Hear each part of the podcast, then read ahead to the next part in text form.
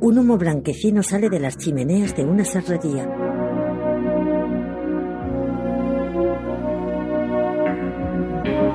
En su interior, una afiladora automatizada perfila los dientes de una gran hoja de sierra circular.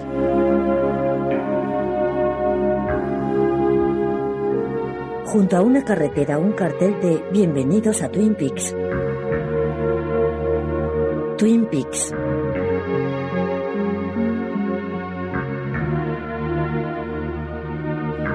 Protagonizado por Kyle MacLachlan y Michael Onkin. Una gran cascada cae por una presa.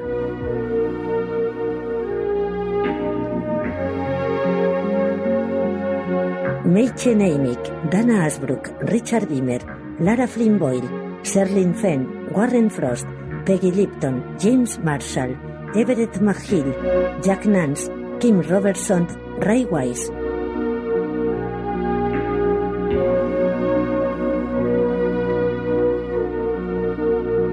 Joan Chen es Jocelyn Packard y Piper Laurie es Catherine Martel.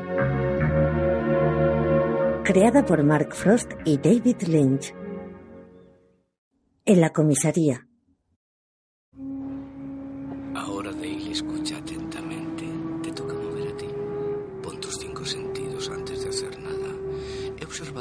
Que vacilas como si tu mente estuviera ocupada con alguna otra jugada, además de la que tienes ante ti en el tablero. Esa preocupación, además de debilitar tu agilidad a la hora de decidir, impide que estés preparado. Y eso, que sería un fallo grave en cualquier partida,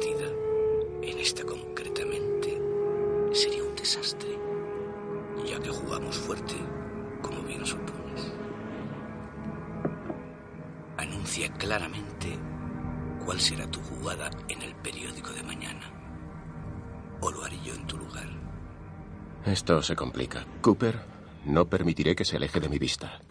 Harry, si Wyndham quisiera matarme, ya lo habría hecho. Sí, Lo mejor es que hable con Pete. claro. Lucy, llame a Pete Martel, que por favor venga enseguida. Y luego al periódico, pregunte que hasta qué hora admiten anuncios personales. Periódico Harry mira la máscara blanca y luego a Cooper. Debía de ser muy guapa. Cooper asiente. Fue el amor de mi vida, Harry. Cooper mira la máscara. En casa, Pete está el teléfono. Muy bien, muy bien, Lucy. Sí, sí, dígale a Harry que enseguida voy, ¿de acuerdo? Eso es. Pete coge dos platos y le da uno a Catherine. El otro se lo da a Andrew. ¡Oh! Andrew le enseña el plato a Catherine. Los huevos, el pan y el bacon forman una cara. Catherine los mira seria. Pete, sal y pimienta. Ahora mismo te traigo todo. Pete se aleja.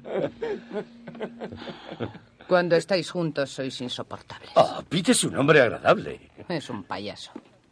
Pete vuelve con la sal y la pimienta. Bueno, ahora tengo que ausentarme. Pete juguetea con Andrew, se acerca a Catherine, se besa la mano y le toca la mejilla. Adiós, hermanitos Packard. Pete coge el sombrero y la chaqueta y se va.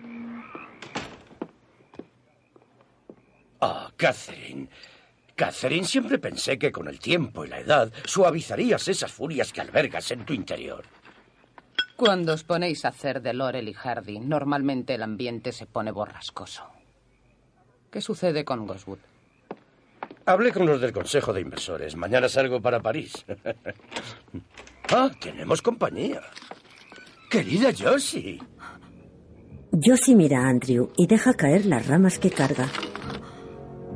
He vuelto. ¿Me has echado de menos? Josie se desmaya. Vaya, se ha sorprendido.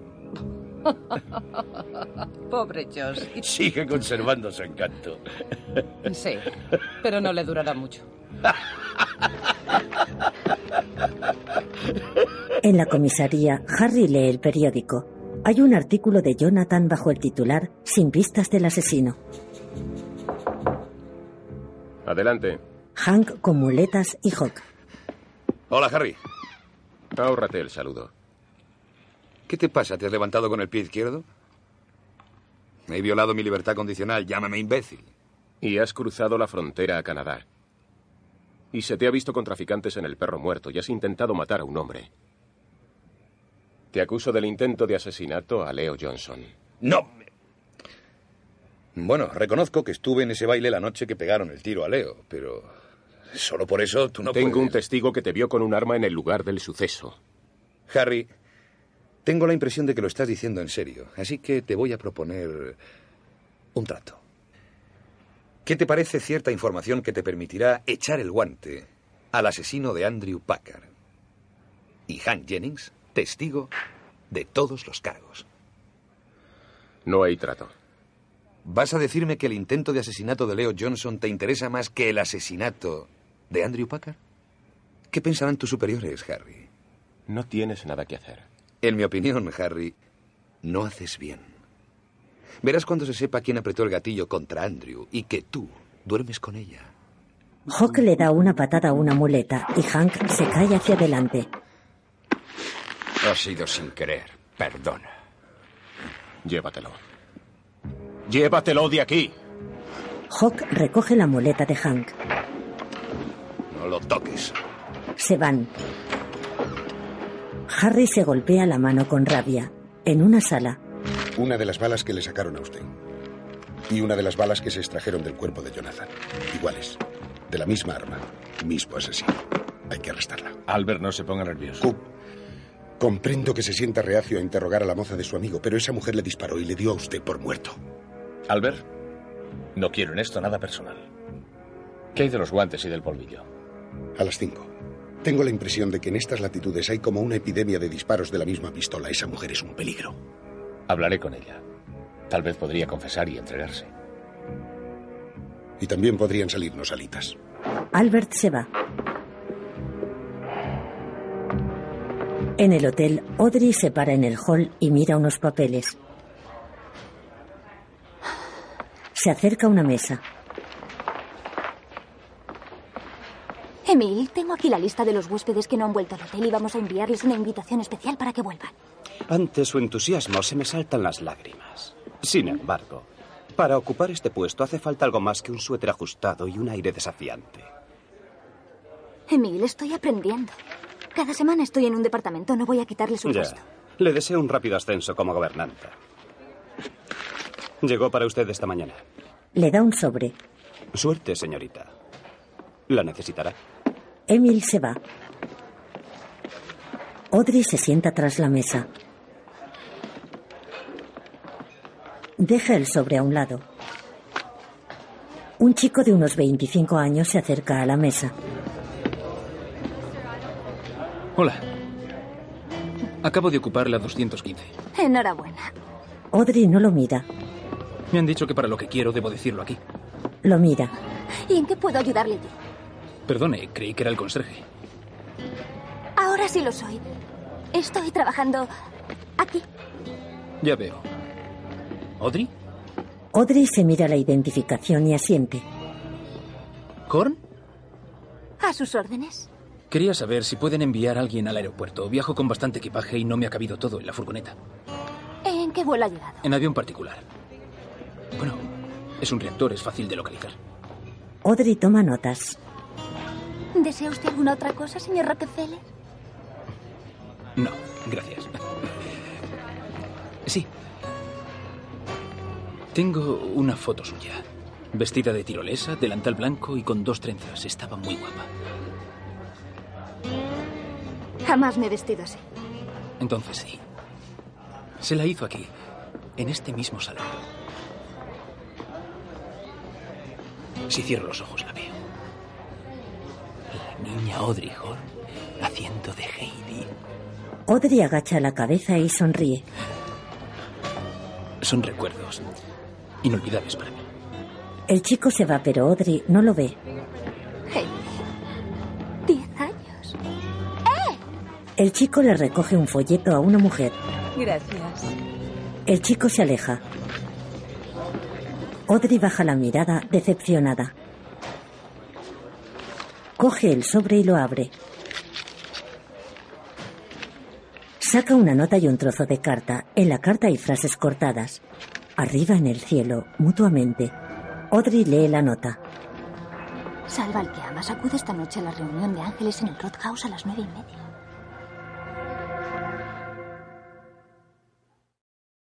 En casa, Ed coloca las figuras de la estantería de la entrada.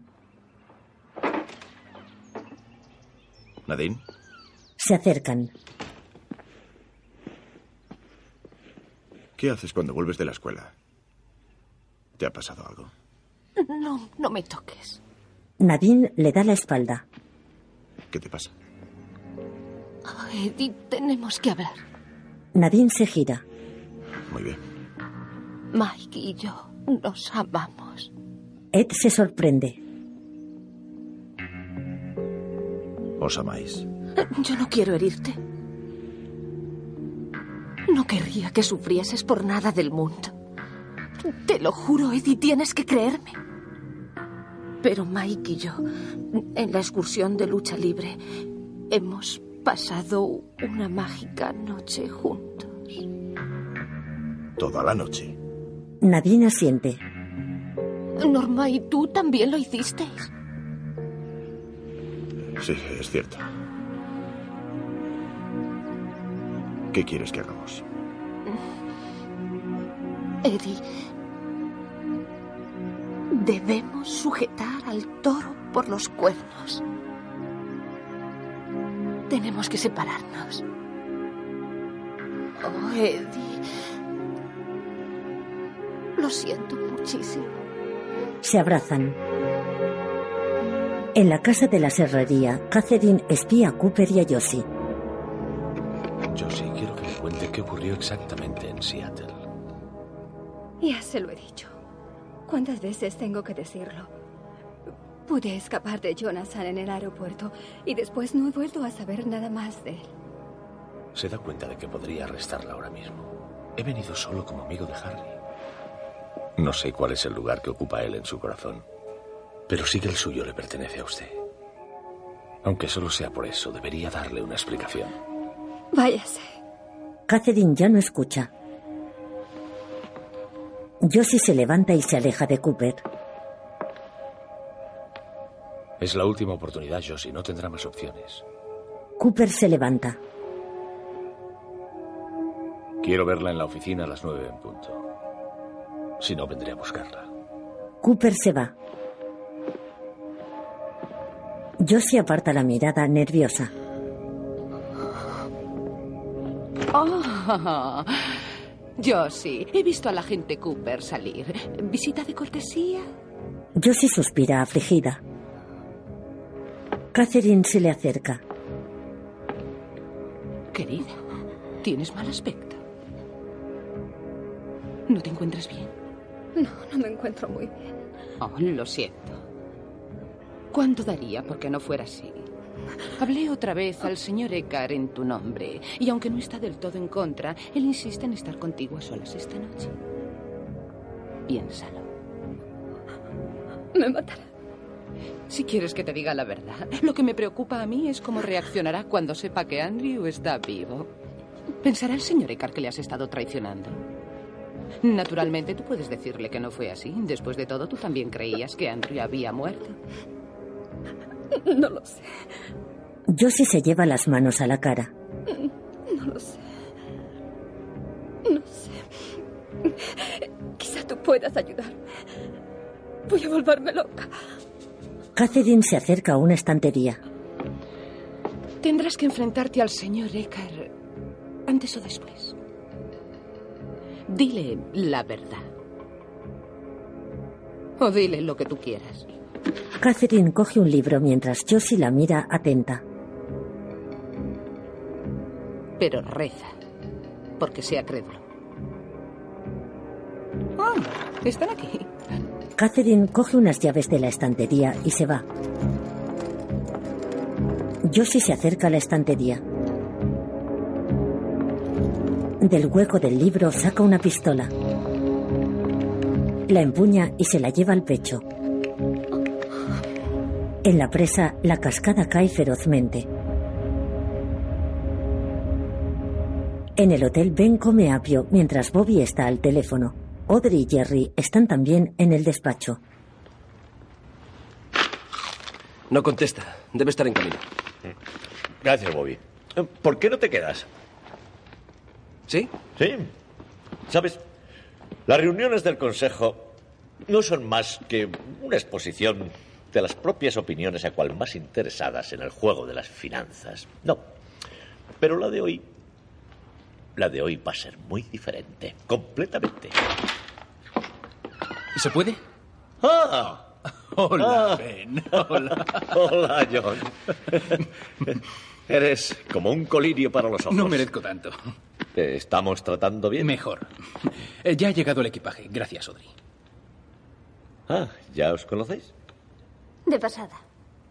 John Justice Wheeler. Trabajaba en la construcción. Ha subido mucho. Qué bien. Ay, ¿Te acuerdas de mi hermano Jerry? Hola, ¿qué tal? Hola, hola. Y este, este es mi ayudante ejecutivo, Bob Priest. Bob, encantado. Bien, tomad todos asiento. Le he dicho, le he rogado al señor Wheeler que se reúna con nosotros. Hace años yo invertí en él una fortuna, que luego él ha convertido en un imperio. En fin, no le cobro intereses. Pero no lo he olvidado ahora. Yo tuve fe en él cuando solo era un crío clavando clavos. Ahora le pido que me devuelva el favor, teniendo fe en mí. Estás atentando contra mi modestia. Jerry le da palmaditas a John. Bien, no necesito decir que las industrias Hor en general están pasando un mal momento. La serrería y los terrenos de Goswood se encuentran hoy en posesión de Catherine Martel. Y esto no es grave porque al fin y al cabo la serrería siempre fue suya. Pero después de tanta adversidad y una vez despojados de los adornos del éxito, ¿qué nos queda? Nos queda el espíritu. Jerry arquea las cejas sorprendido. ¿Cuál es el mayor don que un ser humano puede darle a otro? Bobby y Audrey miran a Ben confusos. Un futuro. Ben se acerca a un caballete tapado. Aquí tenéis Lo destapa. la comadreja de los pinos. Solo se encuentra en nuestra zona fronteriza. Y está casi extinguida. Murieron quemadas muchísimas. Según el informe sobre las consecuencias en el medio ambiente, las pocas que hayan quedado se extinguirán totalmente por el plan de los Packard para el desarrollo de Goswood.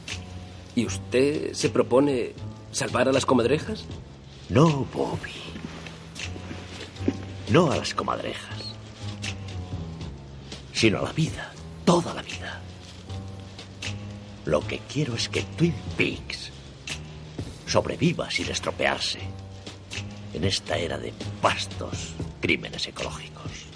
Frenar el desarrollo de Catherine hasta que la ruleta vuelva a darnos de nuevo la cara. Eso, eso está muy bien. Eh, Pero que muy bien. Mi proyecto es luchar contra el desarrollo de Goswood en todos los campos y con todas las armas posibles. Así pues, estas comadrejas se harán conocidas en todo el universo. Ben muerde el apio. ¿Y después qué?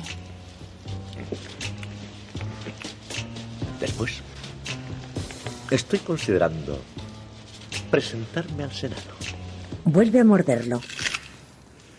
Frente a la doble R, un camión pasa cargando troncos. Dentro, Sally cobra a un cliente. Gracias. En la barra, Wyndham Earl, con gorra, saca un sobre para Shelly y se va. Frente a la cocina, Norma habla por teléfono.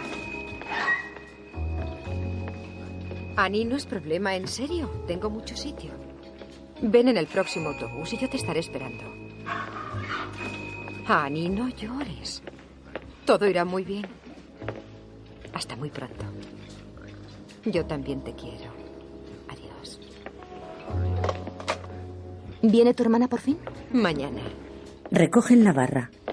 Oye, ¿y qué es lo que hay que hacer para salirte de monja? Salirte. Un convento no es la cárcel. Pues eso es lo que me parece a mí. Sin tele, sin amigos. Cuando éramos pequeñas, yo ya pensaba que Annie no era una persona que perteneciese a este mundo. Y en ese sentido le ha venido bien el convento. No me la imagino en nuestra vida. Norma coge el sobre. Mira, han dejado algo para ti. ¿Y quién? Supongo que el que está aquí sentado. Sally lo abre y saca una nota y un trozo de carta. Vaya, mira esto. Montañas besar, olas chocar, flores, luz del sol, rayo lunar. Si tú no me quieres besar, no entiendo nada. Salva a tu amado. Asiste a la reunión de ángeles esta noche en el Roadhouse a las 9.30. Lo que es muy intrigante. Y quién sabe si arriesgado. ¿Quién lo habrá escrito? Sally mira el sobre. Ed entra y avanza hacia Norma decidido. Ella lo ve y sonríe. Ed entra en la barra y la abraza. Norma Jennings te he amado día a día durante los últimos 20 años y he soñado contigo todas las noches. Ya es hora de que estemos juntos. Cásate conmigo. Ed. Merecemos ser felices. Es hora de que lo seamos. Se besan y se abrazan con pasión. Sally sonríe y se aleja. Los mira una última vez y sale de la barra.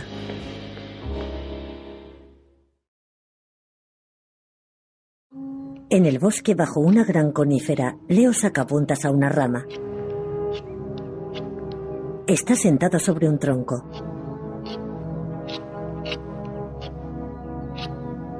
Está junto a la cabaña de Wyndham Earl.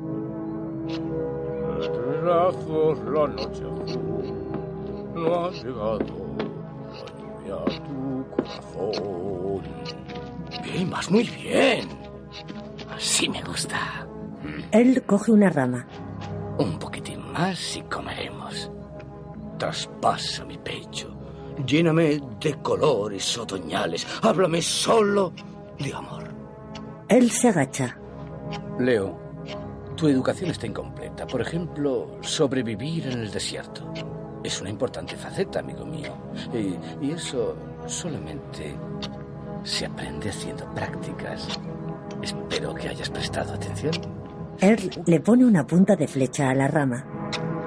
La naturaleza es cruel. Eso también hay que saberlo. Earl observa la flecha. En una celda de la comisaría, Hank reposa en la cama con la pierna en alto. Hank mira hacia la puerta. Norma entra. Hola, cariño. ¿Cómo estás? Mejor. Ahora que estás tú aquí. Hank se levanta con dificultad. Hank, solo he venido para pedirte el divorcio. Antes de nada, déjame decirte que no te lo reprocho. Me diste otra oportunidad y la desaproveché. No sé por qué lo destruyo todo, pero sé que me es de vital importancia empezar a hacer el bien. Tengo mucho que hacer. He pensado en un tratamiento terapéutico. No quiero seguir siendo como soy. Hank baja la cabeza. Muy interesante, Hank. Pero yo tengo que vivir mi vida. Alza la mirada y le toca el pelo. Lo sé. Y ya lo estás haciendo. Yo solo quiero que seas feliz. Gracias. Pero debes hacerme un último favor. Tienes que ayudarme a salir de esto. Si me mandan otra vez a la cárcel, moriré. Quiero que le digas al sheriff que yo estaba en la cafetería la noche que dispararon a Leo Johnson. Yo estaba de camino hacia casa. No puedo demostrarlo, pero tú sí. No más mentiras. No es mentira. Y de ello depende mi vida. No. Hank la mira nervioso. Será matarme, Norma. Encima me echas la culpa. ¿Cómo te atreves? ¿Es Ed? Lo haces por ese. Norma baja la mirada. De acuerdo. Te haré un trato. La coge. Tú me facilitas la coartada y yo te concedo el divorcio. Yo no he venido a negociar nada contigo. Ya está todo consumado. Hank se besa la mano y la alza. Adelante. Sigue siendo su puta. Prefiero ser eso para él que ser tu esposa. Norma lo mira indignada y se va. Hank se agarra a los barrotes. ¡Norma! En una sala, Pete, Cooper y Harry.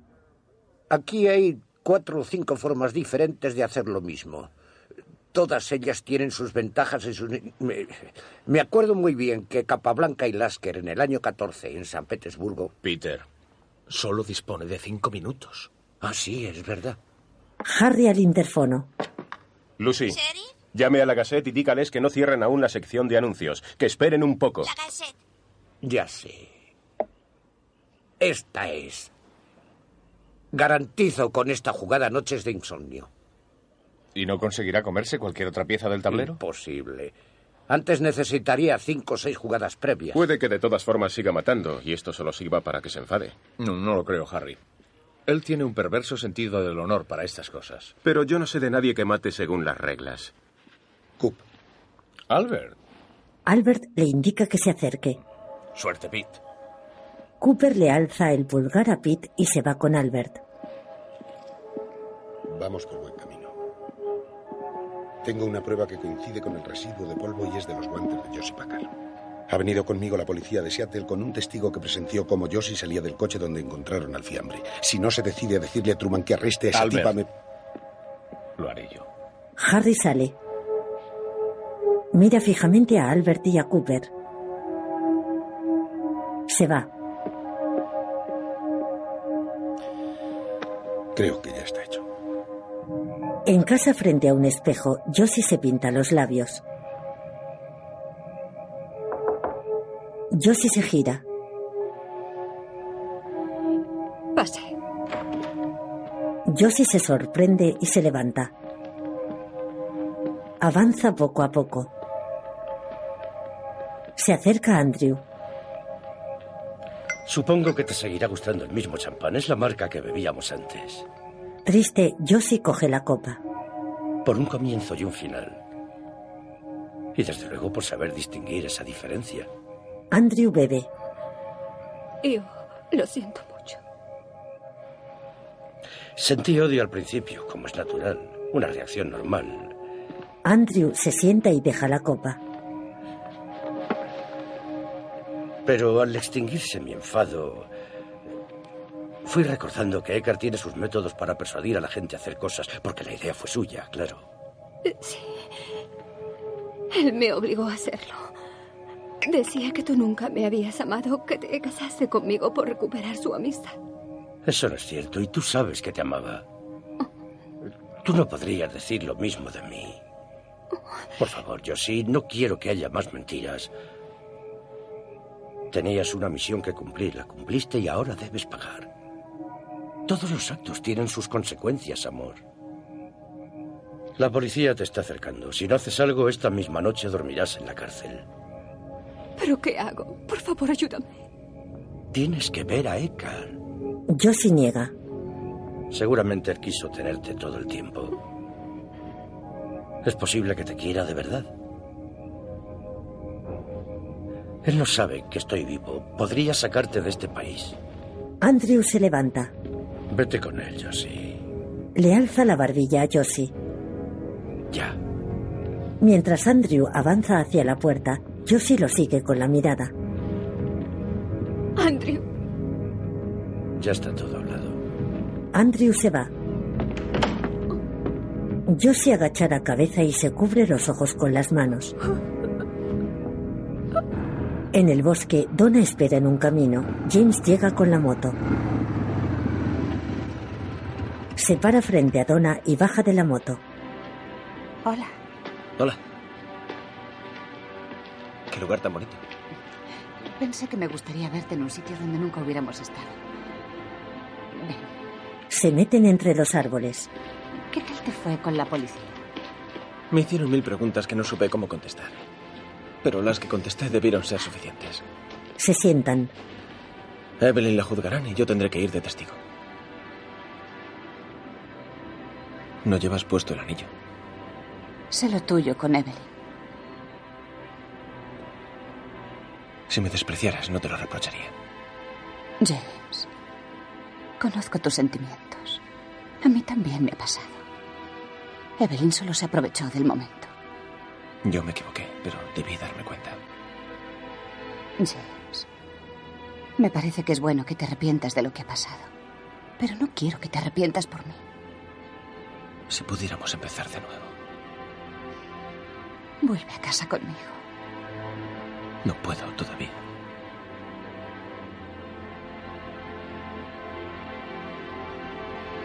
Tienes razón. Es mejor que te vayas. Donna sonríe forzadamente.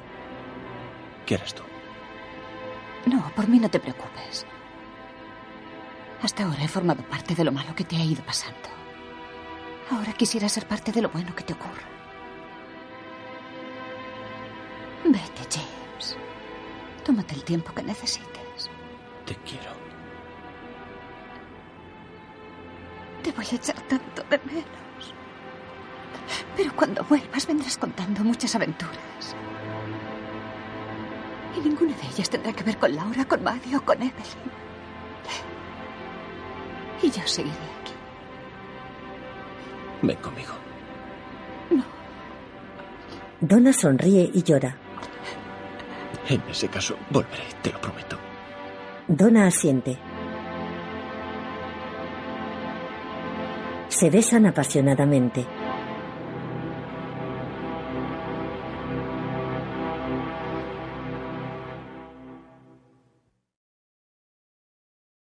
De noche, en casa, Catherine bebe de una taza mientras lee un libro.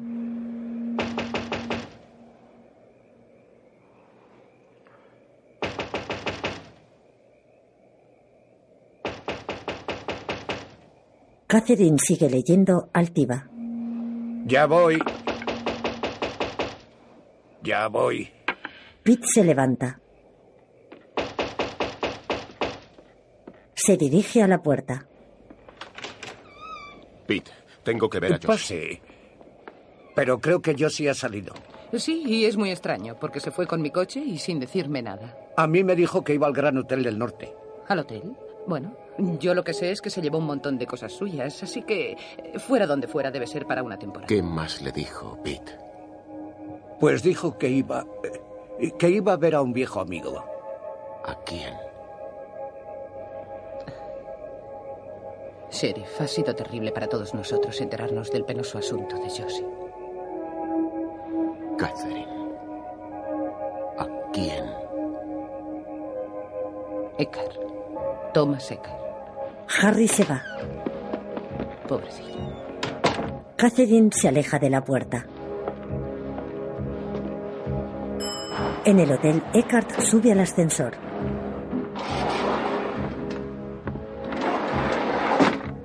Al salón, por favor. Andrew, con gafas, pulsa el botón de stop. Thomas, Eckhart lo mira sorprendido. feliz reencuentro. Jamás creí en fantasmas. Son seres muy atractivos. No es la vuelta del espantoso fantasma que sale de su tumba. Debes asegurarte por si acaso. Mírame bien, Thomas. Estoy vivo. ¿Cómo? Ah, eso fue facilísimo. Yo sí. Ella me lo advirtió. No podía resistir ver morir a su amado esposo. O hablando con crudeza, pensó seguramente que obtendría más beneficios. Traicionándome. Las traiciones no son ya familiares. Sí es mía. Me pertenece a mí. Oh, Thomas, el amor va a destrozarte el corazón. Para mí, por suerte, eso ya perdió interés. Pero yo sí, en cambio, es de corazón débil y enamoradizo. Y ahora, eh, por ejemplo, está muy inclinada por el sheriff del pueblo. Ya he tomado mis medidas. No lo dudo. A veces me pregunto si nuestra Josie hará estas cosas deliberadamente. ¿Tú no? Como viejo amigo tuyo que he sido, he venido a avisarte. Josie viene a verte. Ten mucho cuidado. Yo siempre tengo cuidado. Bien, ya estamos en el salón. Sin embargo, yo sigo al garaje. El secreto de mi resurrección debe seguir bien protegido. Andrew abre la puerta y Eckhart sale. Thomas, Eckhart se gira. adiós. Andrew se pone las gafas y cierra la puerta. En el comedor ven Audrey y John. Lo sé. Tengo mucho que aprender. John, tú serás mi maestro. Piensa en mí como en un libro en blanco, en cuyas virginales páginas tú vas a escribir lo que quieras. ¿Se te pasa? Audrey bebe. Señor Wheeler, ¿qué es lo que usted hace exactamente? Debes llamarme John, por favor. Yo compro negocios en quiebra, los modernizo, los vuelvo a poner en marcha y los vendo otra vez. Con un considerable beneficio. Y debo añadir algo importante antes de hacer otras concesiones. Cuando John negocia, lo muerto revive. El aire Ben se enciende un puro.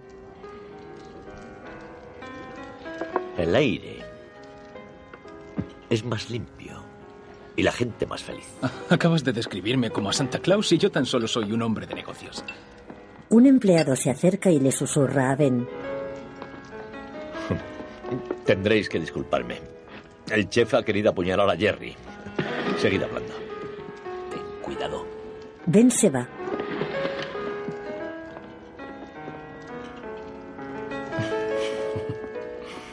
Señor Wheeler, ¿estamos en quiebra o sencillamente en venta? Yo solo he venido a hacer un favor a un amigo y me llamo John. Debe haber muy pocos amigos de mi padre. Yo puedo decir que Ben fue un buen amigo una vez para mí. Y ahora viene para ponernos todo en orden. Sí, debe ser Santa Claus, señor Wheeler. Voy a colgar mi calcetín. No te caigo muy bien, ¿verdad, Audrey? Aún no he tenido tiempo ni de pensarlo. Empieza a pensar. Está bien. Yo diría que los Horan han sabido cuidar de sí mismos desde bastante tiempo antes de que usted naciera. Y aunque parezca que estamos desesperados, estoy segura de que lo seguiremos haciendo bien en el futuro. Audrey se limpia la boca y lo mira coqueta. Así es. ¿Dónde ha estado metido? Me refiero a antes de que se dedicara a rescatar viudas y huérfanos y a luchar por construir un mundo de felicidad. En muchos sitios. Y te diré que el mundo es maravilloso, Audrey. Pero esto es lo mejor. John toma café. Tengo 18 años. ¿Y eso qué tiene que ver con lo que ahora estamos hablando? Audrey agacha la cabeza y aprieta los labios. Ya es muy tarde. Tengo una cita. ¿Se lo dirá mi padre? Claro. Hasta pronto. Adiós. Audrey se aleja, pero se para y se gira. Hasta luego. John la mira. Hasta luego, Audrey. Se sonríen. Audrey se va. John mira hacia arriba, sonriente.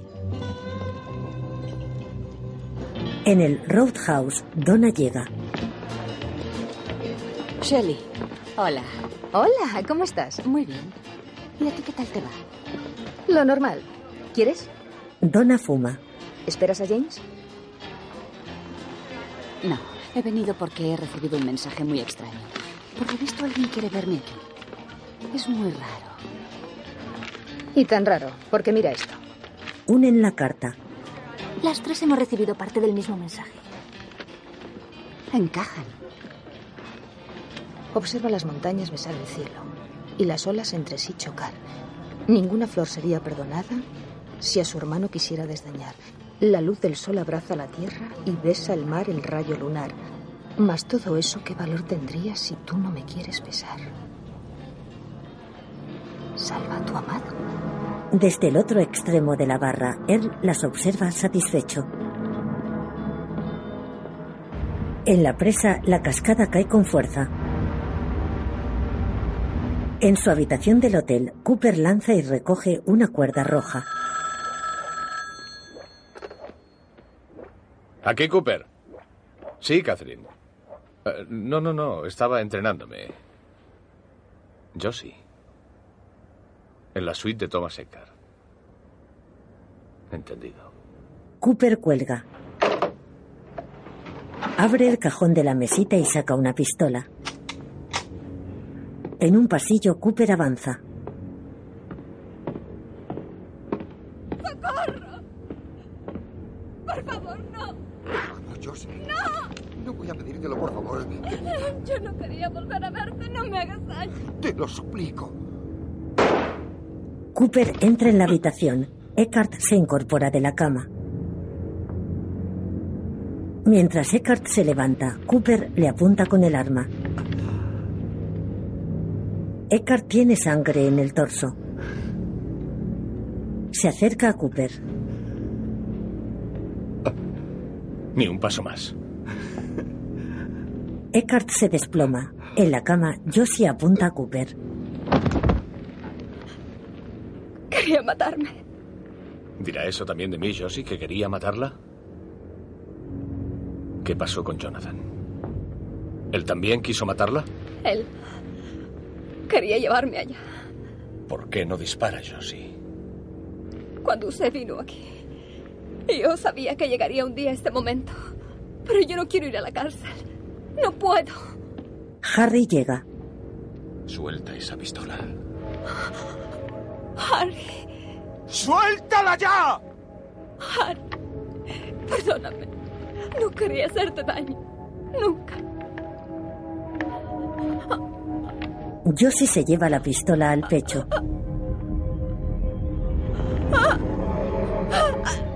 Se desploma en la cama. Josie. Josie. Harry la abraza. La estrecha en sus brazos y mira a Cooper. Está muerta. Cooper agacha la cabeza. Josie. Josie y Harry se desvanecen. Un foco ilumina la cama. Desde el suelo, Bob trepa a la cama.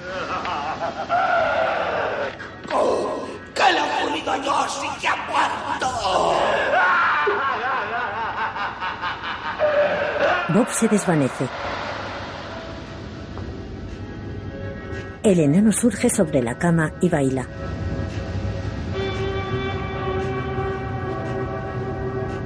Se desvanece. El foco se va y Harry y Josie vuelven. Cooper baja la mirada aturdido. Harry mece a Josie. Junto a la cama hay una mesita de noche de madera. La mesita tiene un cajón. En el pomo, Josie grita.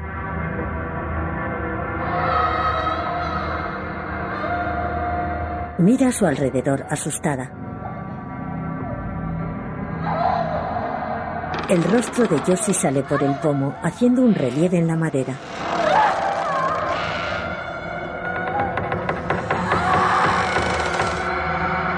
Productores ejecutivos Mark Frost y David Lynch. Editor ejecutivo Robert Engels. Coproductor Robert Simon. Productor asociado Phil Neal. Director de fotografía Frank Byers. Diseño de producción Richard Hoover. Editor asociado Brian Verdan. Director artístico Okowita.